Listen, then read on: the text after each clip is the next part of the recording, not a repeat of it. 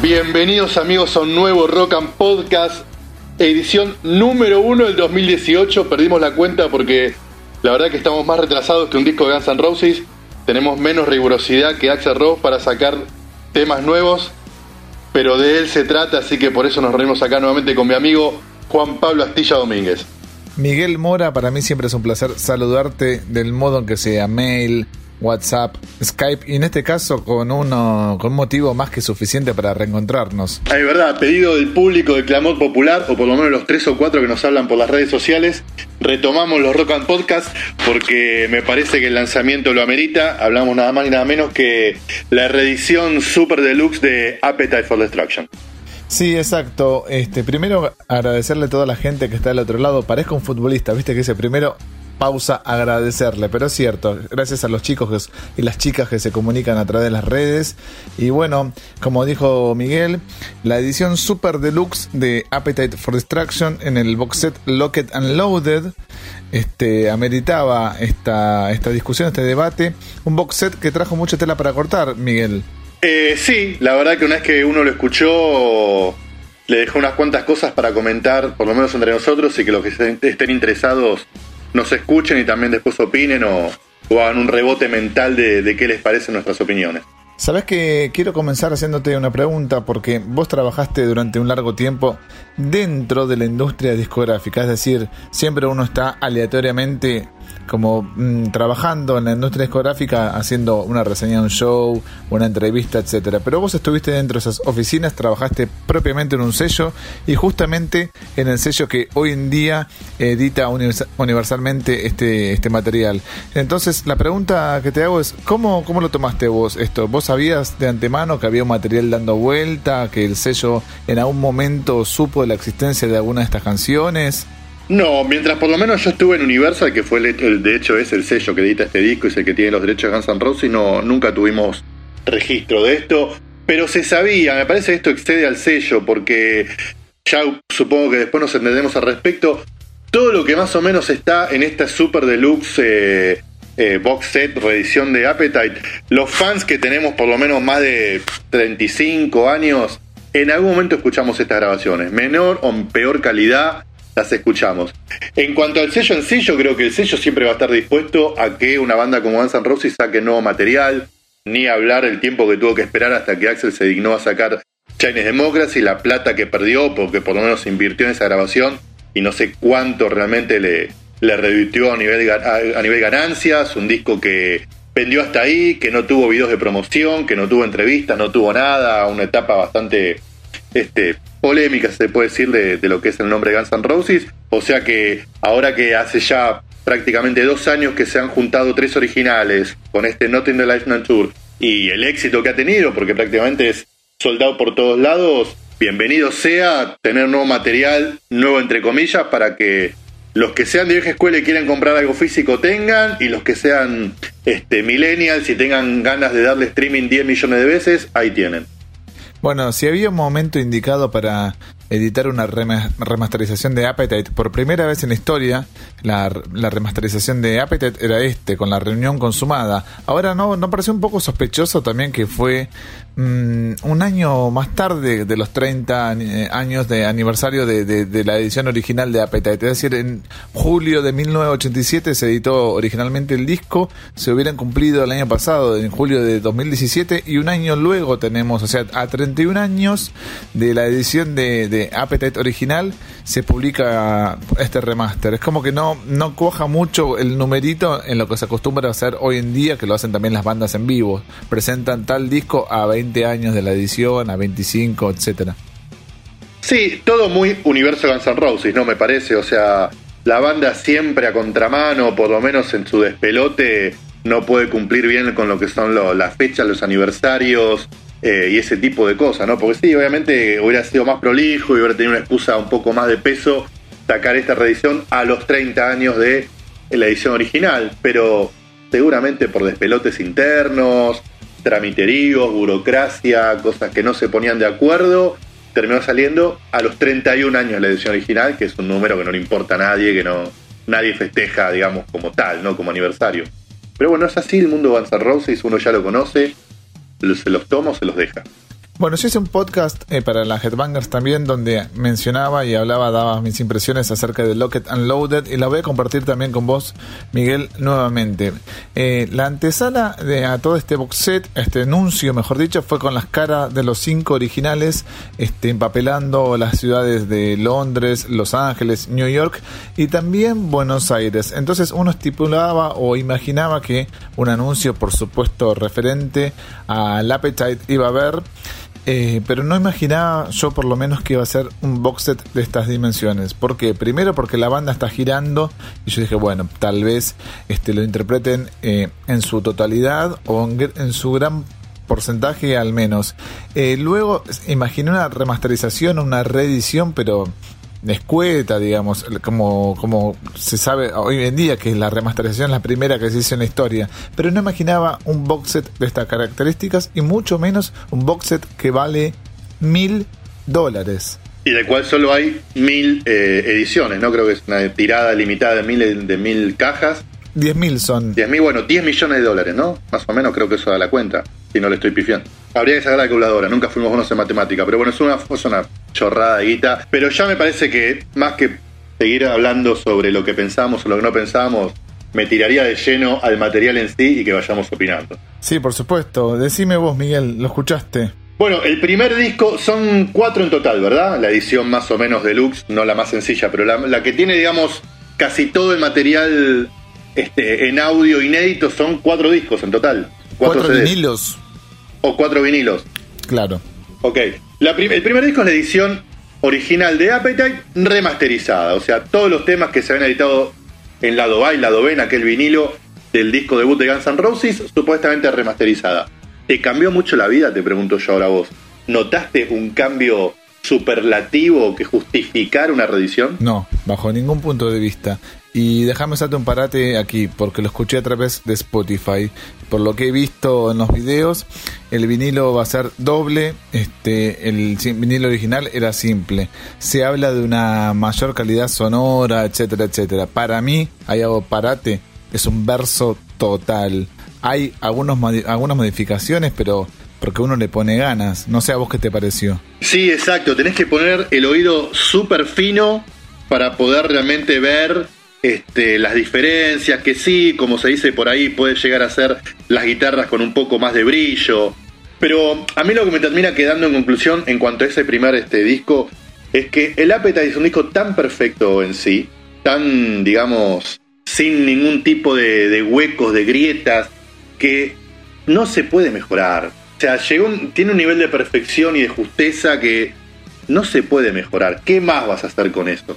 Aparte, Miguel, el contraste es evidente, porque está bien, estamos hablando ahora de las 12 canciones originales, pero ¿había necesidad, digo, de remasterizarlo? Porque me estás incluyendo demos que no tienen ni por asomo la calidad sonora o el impacto o la fuerza que tuvo eh, la edición original de Appetite. Y en contraste, es muy fuerte, o sea, es al pedo este, promocionarlo como la primera remasterización, siendo que me alcanzaba con los demos únicamente. Reeditarlo todas las veces que quieras, pero no lo toques, es inmaculado. Sí, tal cual. La verdad que yo no, no le encontré, digamos, un justificativo de esa remasterización, no le encontré, digamos, un sonido tan nuevo y mejorado para que digas, uy, sí, mirá lo que me estaba perdiendo. Yo creo que ya el disco era tan perfecto que no, no necesitaba ningún tipo de retoque, como a lo mejor sí pueden haber pasado con otros discos que se han remasterizado este, en el pasado y sí, a lo mejor las grabaciones originales no tenían la calidad o el presupuesto como para darles el sonido que merecían o que sus artistas habían imaginado en sus cabezas. Sí, también seamos honestos que son, son los menos esos casos. Por ejemplo, hace muy poco conseguí los remaster de, de, Metallica de los primeros discos y creo que fue una excusa de Metallica por hacer el relanzamiento o el lanzamiento oficial de su sello discográfico. No hay una excusa más valedera que esa, no un retoque que te haya o te vaya a modificar el audio del disco. Exacto, tal cual. O sea que la verdad que para, para, para resumir, el primer disco de Appetite no, no me cambió demasiado las cosas eh, puedo seguir escuchando el vinilo original, que no pasa nada. Ahora el segundo disco que se incluye en esta reedición, medio así, este, antojadizamente, ¿no? Porque si es la reedición de Appetite, no entiendo por qué está incluido este segundo disco que es el Like Suicide junto con el Lies. Sí, Esa es una decisión que todavía no, una decisión que todavía no comprendo por qué la realizaron, porque aparte de todo esto, Miguel, hagamos un gran paréntesis, no hay un comunicado oficial de la banda, o sea, no, hubo una gacetilla, no hubo una entrevista, Slash no dijo nada, Duff, nadie dijo nada, o sea, todos son videos de YouTube o comentarios en la página web y nadie explicó por qué está Lice y está Lice sin One in a Million. Exacto, eso es el primer este punto discutible y llamativo eh, y que la verdad que a mí me parece que es un paso para atrás en lo que es la historia y, digamos la dignidad de Guns N' Roses, ¿no? Que a lo mejor puede estar bastante casqueteada, pero bueno, no, hay que seguir cascoteándola más, ¿no? Guns N' Roses es un, grupo que siempre ha ido a lo mejor contra las reglas y tratando de hacer lo que se le cantara el culo sin importar lo, digamos, las, normas y las reglas de la industria. Eh, obviamente sí, One in es una canción que fue muy polémica porque tiene un par de frases que no pueden caer bien ni a la comunidad negra ni a la comunidad homosexual, pero era lo que le parecía a Axel en ese momento. Y me parece que hoy por hoy no hubiera causado mayor polémica reeditarla. Ya se explicó, ya se comentó, ya se dieron las excusas del caso. Si la obra original incluía One in a Million, eh, había que dejarla como estaba. En el año 2000, Axel Rose dio una entrevista a la Rolling Stone norteamericana y dijo que en sucesivas reediciones, en el momento que reedite o remasterice a un disco de Guns, no iba a incluir One in a Million ni Look at Your Game Girl, que es el tema de Charles Manson, que es, figura como bonus en The Spaghetti Incident. O sea que evidentemente el tipo tiene una fijación con eso, cumplió la palabra pero no entiendo por qué nadie le dio el brazo a torcer. Ya hubiera pasado, como decís vos, Miguel, sumamente desapercibido y nadie hubiera reparado porque nadie está hablando de la reedición remasterizada de Lice. Estamos todos hablando de la reedición remasterizada de Appetite for. Sí, inclusive sabes que yo hace un par de meses le hice una nota a Cory Lover de Living Color porque fueron a tocar ahí a Buenos Aires y le pregunté al respecto cómo, porque me acuerdo que Living Color en su momento era una banda que más se había quejado de esas letras, de esa letra de, de One in a Million. Y lo que me dijo es que bueno, obviamente ya había pasado, que entendía la situación, había escuchado las excusas del caso, obviamente no las comparte la ideología o por lo menos el mensaje eh, y no estaría digamos entre sus canciones favoritas a escuchar, pero lejos de ser un tipo enojado y diciendo, sí, esa canción no da, debería ser prohibida, o, o qué estafa, o qué oprobio, lejos de esa actitud Corey Lover. O sea que si un tipo como él lo pudo entender, creo que tantos años después lo hubiera entendido todo el resto de la gente. Hablando expresamente de estas canciones de Lice, esta reedición de Lice, bueno, un tema que reemplazó a One in a Million. Se incluye la versión en vivo de Shadow of Your Love en lugar de, de One in a Million. ¿Qué te pareció esta versión? Bien, linda, me parece que registra bastante lo que era la crudeza de Guns N' Roses en esa, en esa época, ¿no? Este, un tema bien en la vena de todo lo que era Appetite for Destruction. A mí me parece un tema descartable, Miguel. A mí me gustó cuando lo escuché en su momento como lado B de Live Let Die. ¿Te acordás aquel single de 1991-92? Habrá editado con su respectivo videoclip. Obviamente cuando uno es más chico, más adolescente, hasta niño, le gusta esta canción. Lo escucho hoy en día y digo, tanto revuelo por un tema que ya había aparecido anteriormente y que encima es descartable y estuvo bien descartado de Appetite. Ponele que sí, que Appetite el nivel de los temas es tan alto que a lo mejor Shadow queda como una especie de lado B de descarte, pero no me parece un mal tema. Me sigue pareciendo un buen tema de Guns N' Roses que tiene así como una crudeza y una fuerza que vale la pena que entre, digamos, dentro de la discografía oficial. Ahora, si querés, pasamos a las rarezas y esas canciones que no habíamos escuchado con anterioridad, al menos con esta calidad sonora. Dale, arranca vos. Bueno, se incluyen por primera vez este, algunos temas de un show mítico de Guns N' Roses en el Marquis de Londres. Guns N' Roses en el año 1987, para cimentar su fama y para generar cierto revuelo antes de la edición del Appetite for Destruction, decide volar al Reino Unido para así generar un revuelo con la prensa y se presentan en el Marquis Club de, Londres. Hacen tres fechas ahí.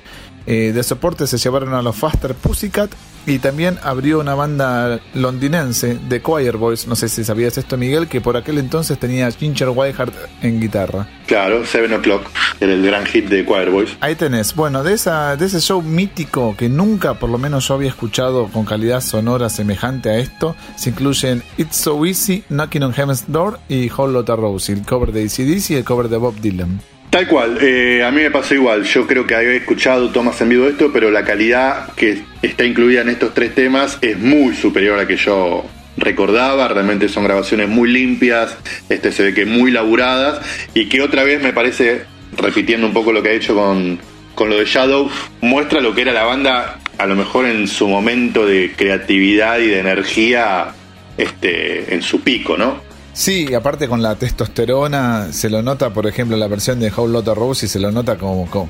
Fíjate que si la escuchás bien, comienza mal. No sé si es la guitarra de, de Easy que hace mal el riff y se acomoda al, al ritmo de la batería a los primeros segundos es como que cualquier imperfección era remendada por otro integrante.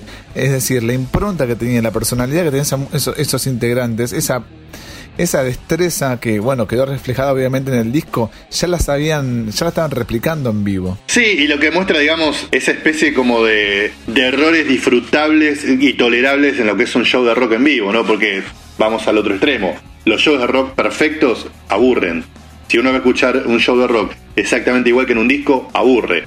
Ahora, cuando vos tenés la energía al palo, cuando tenés la adrenalina este, a tu máximo nivel y te querés comer el mundo como le pasaba en Guns N' en ese momento pasan esas cosas que en la destreza, como bien decís vos, en la, en la, en la calidad que tenía la banda en ese momento, lo sortean fácilmente. Bueno, lo que me pasó al, al, haber escuchado estas canciones es que me quedé con ganas de escuchar el show completo. Entonces pregunto, ¿No hubiera sido más prudente incluir el show completo? ¿Qué te cuesta agregar cinco canciones más? No sé, 10 canciones más. No les costaba nada.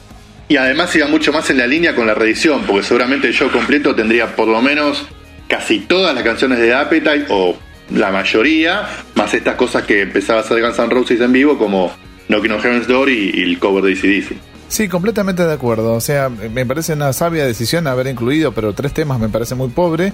Y además, una imagen respaldatoria tendría que haber de un show o un videito dando vuelta. Aunque nos omitimos una parte, ahora reeditaron o por primera vez publicaron oficialmente el video de It's So Easy que había sido designado como corte de difusión en los 80 pero debido a sus imágenes muy este, explícitas, por decirlo de algún modo, MTV se había rehusado a transmitirlo o, los Guns no habían terminado de filmarlo, no recuerdo bien. No lo habían terminado. Yo me acuerdo las revistas de la época que había leído las noticias que decían eso, que Guns N' Roses preparaba su tercer videoclip, que era It's So Easy, porque creo que ya habían salido, o el cuarto, ya habían salido Welcome to the Jungle, Switch a Mine y Paradise City.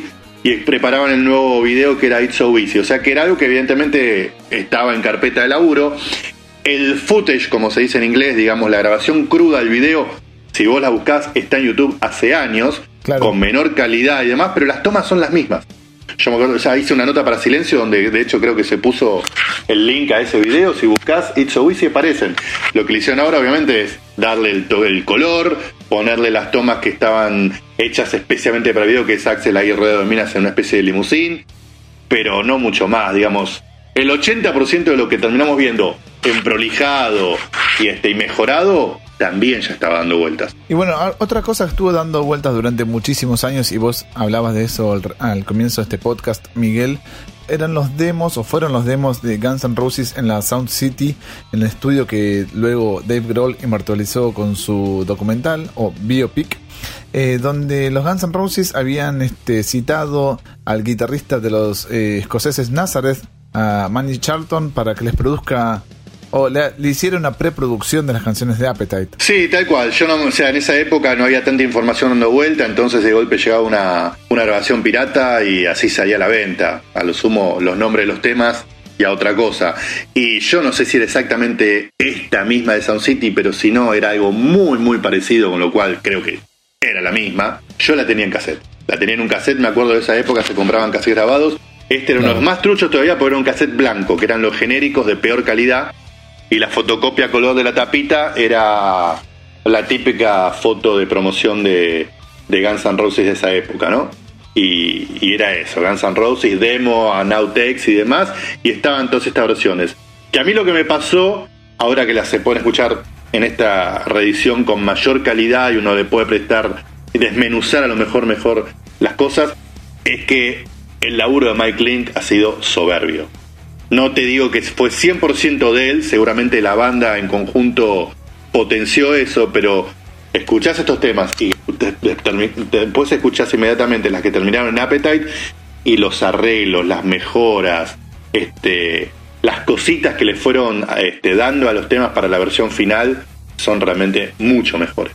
Sí, incluso creo que el toque principal de Mike Klink se nota en Welcome to the Jungle, que originalmente tiene una parte más, una vuelta más, y que él fue uno de los responsables, el mayor responsable, mejor dicho, de, acortar esa parte y decir, esta parte la quitamos. ¿Viste esos rebajos cuando dice, And when you're high, you're never... Bueno, en, la versión Exactamente. en la versión original aparece dos veces. Eso y después, por ejemplo, también me llamó, o sea, me, llamó la atención en Night Train, que hay una parte en el puente que la cambia. Y en Welcome to the Jungle, el Nana Nana Nix está mucho mejor resuelto en la versión final que en esta del Sound City. Sí, y Paradise City, por ejemplo, es una canción escuchada en la preproducción, una canción que no tiene el ataque y la ferocidad que terminó teniendo. O sea, evidentemente el tipo era el indicado para ese trabajo y también habla del olfato de los Guns y bueno, de Tom Sutout, que era el manager y todo su núcleo, ¿no? Que, que dijeron, sigamos con este, porque no olvidemos Miguel que estaba ahí como un buitre acechando Paul Stanley, había distinta gente como que quería este, producir este disco y desde afuera no se dejaron enseguecer por la fama ni por el prestigio de ningún otro productor. No, y evidentemente que Guns N' Roses con Axel en la cabeza en esa época, que era digamos el que cortaba la línea digamos de decisiones, tuvo bien, tuvo la visión, tuvo en claro que era el tipo, más allá de los pergaminos o no, se dio cuenta a la hora de durar, era la persona que podía potenciar ese material que tenía la banda y por eso dio el resultado que dio.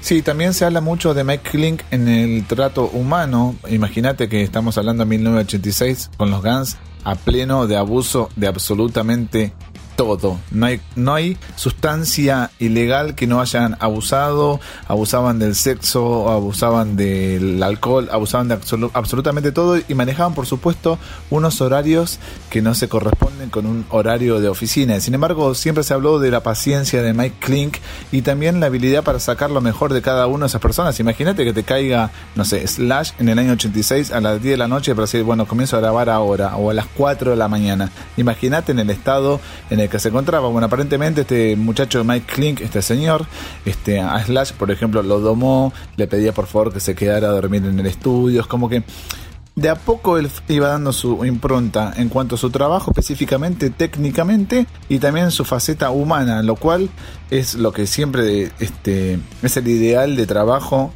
en el estudio.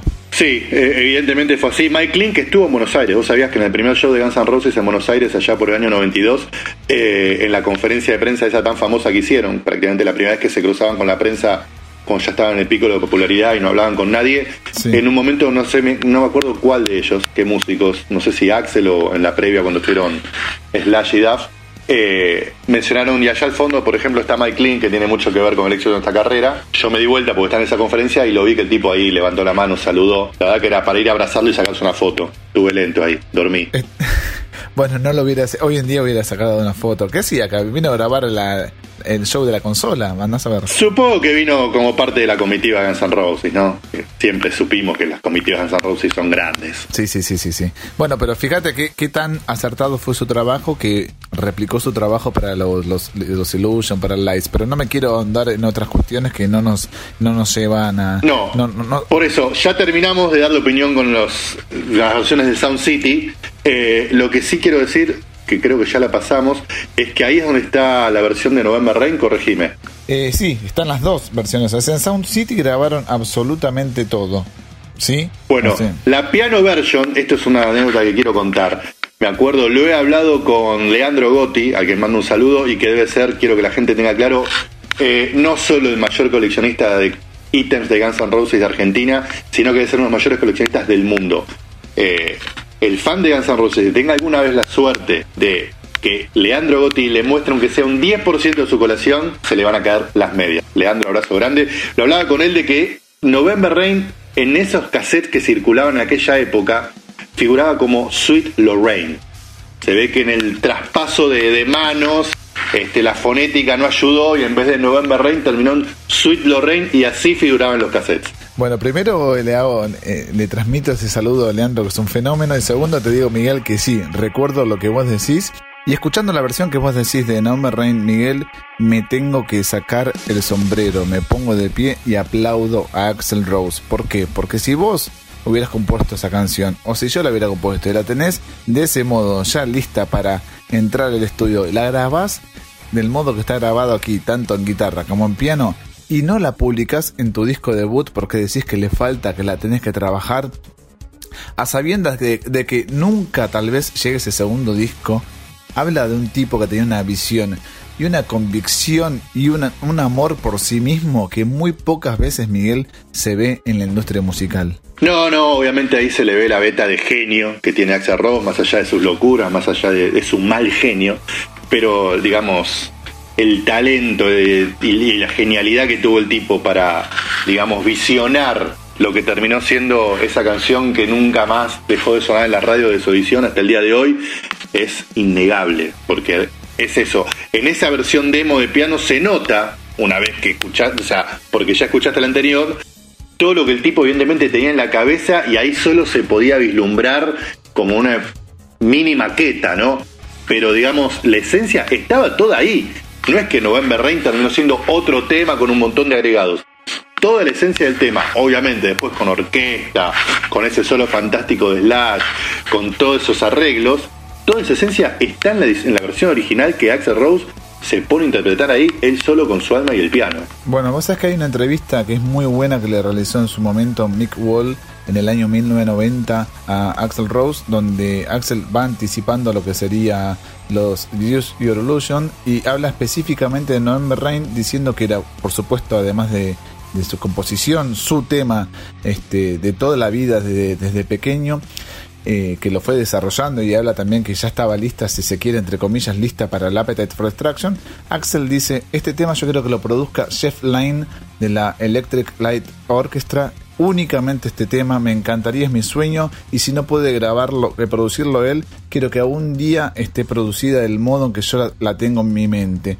Después que yo la grabe y escuche esa versión y corresponda a lo que tuve toda mi vida en la cabeza, ya me puedo retirar de la industria discográfica. Ya habré llegado a mi techo, dice Axel Rose. En 1990, cuando luego eh, eh, se publica la canción en 1991, y sí, se toma ese descanso que llegó a su techo casi o prácticamente abandonando la industria musical. O sea que evidentemente el tipo...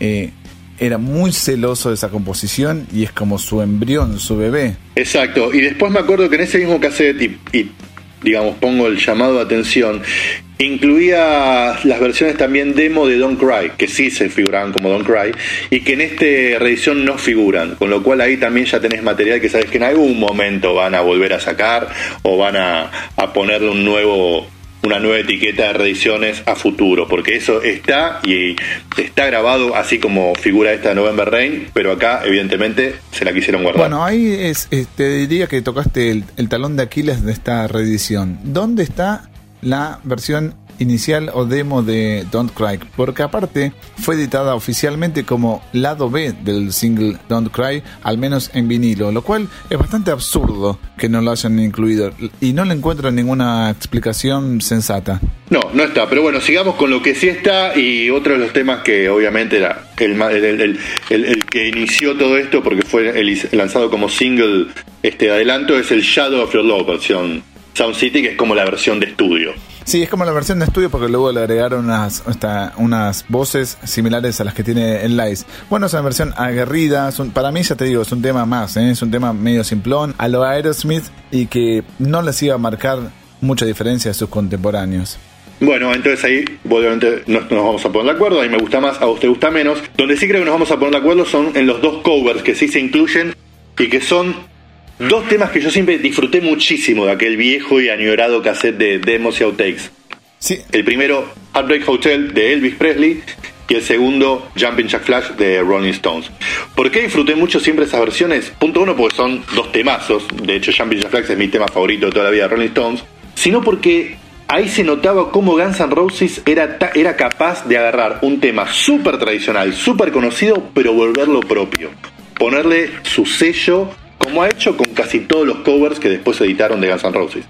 Sí, aparte. En los discos de Guns N' Roses. Sí, aparte, viste que suena la guitarra, ya decís, es Guns N' Roses. No importa qué cover esté haciendo, el tema de qué banda sea, de qué solista. Es Guns N' Roses. Y además son dos temas que habían hecho en vivo. En esa época hacían muchos covers, eso en los inicios, y ya le habían tocado en vivo. Lo cual me sorprendió que nunca más la hayan eh, tocado en vivo luego la edición de Appetite for Destruction. Así que sí, por supuesto, disfruto muchísimo tenerlas este, en esta calidad sonora y me parece que ya era, ya era hora, estamos hablando de 30 años después, ya era hora que lo tengamos en una calidad mayor a los dos puntos.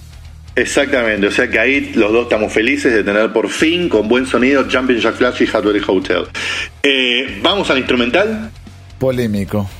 Ain't Going Down No More. Ain't Going Down No More es uno de los temas, digamos, unas gemas perdidas más famosas en la historia de Guns N' Roses. De este tema se hablaba, inclusive que iba a ser editado, que iba a ser editado en Spaghetti Incident como el único tema nuevo no fue el caso, siguió quedando, digamos, en la bóveda del universo de Guns N' Roses.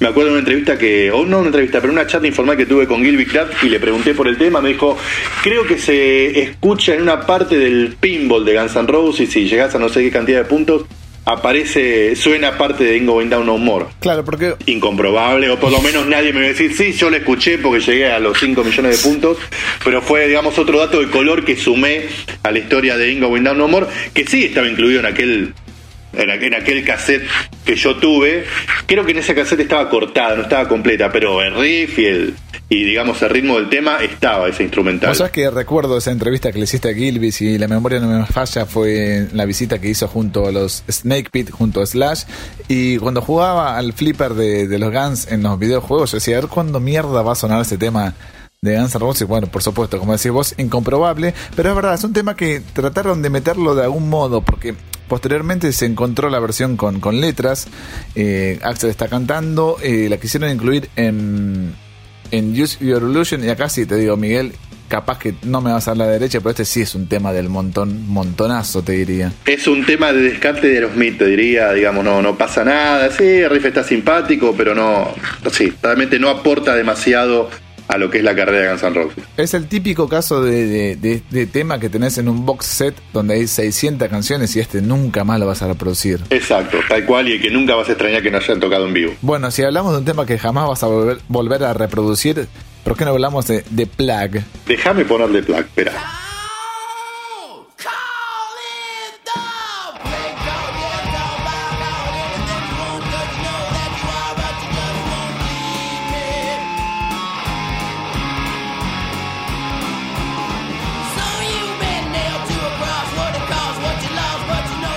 De Plug. La verdad, Pastilla, casi que me parece una vergüenza de Plug. Literalmente, es una vergüenza. O sea, me parece que está muy bien como para que una banda en un estudio con todos juntos, precaliente de motores, vea para dónde arrancamos, miren, tengo esta idea, tengo esta otra, a ver Axel, sumate, ¿qué le cantás? Está perfecto, bueno, creo que no va o podemos agarrar esta partecita y le ponemos otro tema.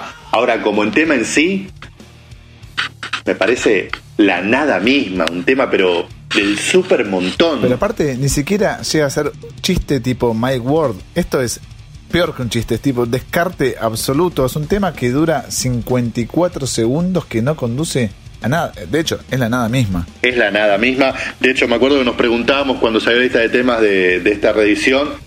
Y esta canción, esta sí no la tengo en ningún lado, nunca la escuché nombrar. ¿Qué será? ¿De dónde salió? Claro, eh, Está bien que no habíamos escuchado hasta ese momento porque no valía la pena escucharlo. Aparte, ¿te imaginas? Ni siquiera la van a zapar en vivo, no hay nada memorable, no es una idea que retomaron 15 años más tarde. Esto es un tema que, ¿para qué lo incluyeron? Es que justamente por eso, porque no tiene nada que rescatar el tema. Creo inclusive hasta que el título es una vergüenza. De Plague hubieran puesto XX, no sé, pero ni siquiera nada, nada, no, o sea, casi que menos. Bueno, acá hay una versión de un tema que siempre me gustó y que para mí Steven Adler tocó muchísimo mejor que Matt Sorum, que Matt Sorum trató de replicar los arreglos en batería, pero como bien me dijo una vez Steven Adler, dice, yo toco con Group, eh, Matt Sorum es un Terminator de la batería, y en este tema lo podés notar. Me estoy refiriendo a Back of Beach. Sí, Back of Beach A ver, si ahí me acompañás. Back of Beach sí podría entrar en Appetite. Para mí sí, ¿eh? Para vos no. Sí, claro, ahí sí. No, porque vos Shadow no lo dejás afuera. Yo lo dejo fuera. Yo no sé si Es lo más, dejado fuera. Perdóname, Miguel, que te interrumpa. Para mí, el tema descartable de Appetite, que es una gema el disco me estoy refiriendo, no puedo faltarle respeto de este modo, pero el único tema que vos decís, y este lo podrías haber sacado, es Anything Goes, que de hecho la versión demo que está en esta caja también es media, media flojita. Reemplazame Anything Goes por Back of Beach y sigue siendo un 10. 10.1 ya sería, ¿no? Claro, exactamente. Exacto, sí, está bien. Yo ahí te acompaño. Para mí, Anything Goes es el tema más flojo de, de Appetite y Back of Beach es mucho más canción, tiene mucho más polenta, mucho más todo. Bueno, de hecho, fue de cabeza a User Illusion, no se iban a perder, no lo iban a dejar afuera, ahí estuvo. Y sí, obviamente Steven está mucho más hecho para tocar este tipo de canciones en Guns N' Roses que Matt Sorum. Sí, este título de la canción igualmente en 2018 no, no la podés componer por lo menos de cero. Le tenés que poner otro título o tenés que chamullar que te estás refiriendo a un televisor o cualquier otra cosa. Sí, sí, obviamente, son, los tiempos han cambiado, hoy sería mucho más complicado, tendría mucho más este gente encima diciendo, epa, está yendo al carajo, los tiempos han cambiado, y con mucha razón. Pero bueno, era 1987, 1986, y había un poco más de licencia para este tipo de cosas. Bueno, la otra sorpresa de la caja, además de, de Plug, que terminó siendo una nefasta sorpresa, eh, es el tema este New York Tune, que tampoco yo, nunca al menos con ese nombre, tuve conocimiento de, de esta canción. Espera que la estoy escuchando, ahí va.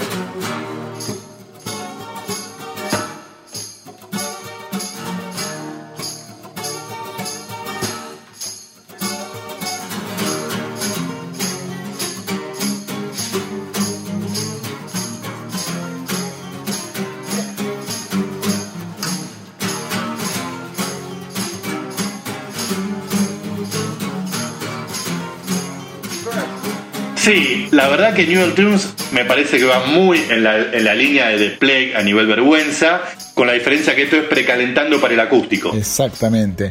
Y además, por lo menos, es un tema completito. Dura tres minutos, tres minutos y algo. O sea, es una canción, no es un- una zapada media, media tarada ahí dando vuelta. Pero igual, la nada, ¿no? No me aporta absolutamente nada, no, no es algo que diga, uy, qué bueno que se descubrió esto. No, lo cual lleva a pensar también si, si publicás este tipo de canciones, ¿por qué no publicar todos los esbozos de canciones que tuviste? O sea, o, o haces uno o no haces ninguna. Exacto, y no me dejes afuera a Million. Totalmente. Ahí tenés los errores. Ahí tenés los errores de, de este box set. Y ya prácticamente llegando al final tenemos las versiones acústicas de Move to the City, de You're Crazy y November Rain. La de Move to the City me gustó. Es un tema además que de mis preferidos de esa época de Guns N' Roses, sus comienzos. Y la verdad que esa versión que cambia bastante el original me, me garpó, digamos. Me gusta más la versión acústica que la, la que terminó en Lice. ¿Por qué? Porque la de Lice es como que está muy forzada la versión eléctrica y en vivo le pusieron como el saxo, le, le agregaron de todo. Para mí, Move to the City en versión acústica quedaba muy bien. Como también You're Crazy. Perdóname, Miguel, pero me gusta mucho más You're Crazy acústica que eléctrica. Toda la vida. Desde, lo- desde el momento en que salió You're Crazy en live, eh, la preferí 10 veces por encima que la que estaba en Appetite for Destruction. Sí, y aquí la, la versión es como. ¿no, ¿No sentís que en cada una de estas versiones que estamos hablando, como que los Guns se estaban guardando para algo más? Es decir, Axel canta 10 puntos, pero termina de explotar en Appetite. Slash toca muy bien la viola, pero lo que evolucionó ese tipo en un año, yo te juro que no lo puedo creer. Sus dedos se llevan a otra dimensión. Acá tenemos los demos, las canciones, los esbozos, y no están esos melodías, esos licks, esos shates, esos arpegios, esos arreglos que lo hicieron popular y figure y, e un, y un ícono de la guitarra alrededor del mundo. Yo creo que de todos, Slash es el que se nota el salto de calidad más grande. No todo por, no solo por eso, todo eso que numerás, sino también por el sonido de la guitarra. El sonido de estos demos no es el sonido que termina después en Appetite for Destruction. O sea que, que sí, lo de Slash es realmente tremendo. Este, lo que mejora como intérprete en este proceso, digamos, formativo, tanto de la banda como de las canciones, de que después uno terminó escuchando en, en Appetite. Bueno, lo del sonido de la guitarra te voy a tirar una nerdeada asquerosa, pero es porque en esa época eh, Slash tocaba con una guitarra Jackson y cuando estuvo realmente en el estudio para grabar Appetite for Destruction le dijeron, maestro, usted tiene un sonido y una ejecución que se merece una Gibson. Y en el disco Appetite for Destruction termina grabando con una Gibson Les Paul, pero réplica. Así que recién ahí comenzó Slash su Viste que hoy en día no te imaginas Slash sin la galera y sin la Gibson Les Paul. Bueno, comenzó ahí su romance eterno con, con la Gibson Les Paul. Exacto, y otra figura me parece que tenemos que rescatar porque siempre está como ahí en sombras, ¿no? O sea, en el fútbol sería esos jugadores que recuperan todas las pelotas pero no son vistosos. Pero la verdad que en el sonido de Guns N' Roses es fundamental que es el querido Dizzy Stradley. Sí, señor, en el sonido y en la, en la composición también. Totalmente, lo de la composición obviamente es más también otra nerdeada porque tenés que empezar a investigar más y leer libros donde te cuenta realmente quién fue el autor de cada cosa, porque recordemos que en Appetite figuran como autores los temas todos por igual, aunque no fue así, pero sí obviamente es el gran compositor en canciones como por ejemplo Switch Mine y ese tipo de cosas. Bueno, justo que mencionaste Switch Mine, viste que no está el demo de Switch Mine porque hay una teoría bastante fuerte que la corroboró Tom Sutout, que es el descubridor de los Guns N' Roses, o al menos quien lo fichó para, para el sello Geffen, que fue agregada a último momento bajo la sugerencia de que era un disco demasiado estruendoso, demasiado rockero, demasiado electrificado y necesitaba bajar un poco los, los, los decibeles. en palabras del propio Tom Sutout fue este, le falta un Home Sweet Alabama a este tema, o un Freebird, una canción así como rebajada, como con otro, con otro audio. Y dicen que fue compuesto un poco a las apuradas, entre comillas, para incluirlo en el disco no hay ningún demo de Switch Man realmente. No, la verdad que no. Eh, y hubiera sido interesante escuchar el primer intento de Slash haciendo esa intro tan icónica en el universo de rock hoy por hoy. Pero no, nos la deben. Y bueno, para cerrar, como vos dijiste que comenzó el box set, el último tramo con Move to the City, versión acústica de You're Crazy, también está la versión acústica de November Rain, el Champion Jack Flash, esta sí, esta versión sí para mí un tanto innecesaria, y Move to the City.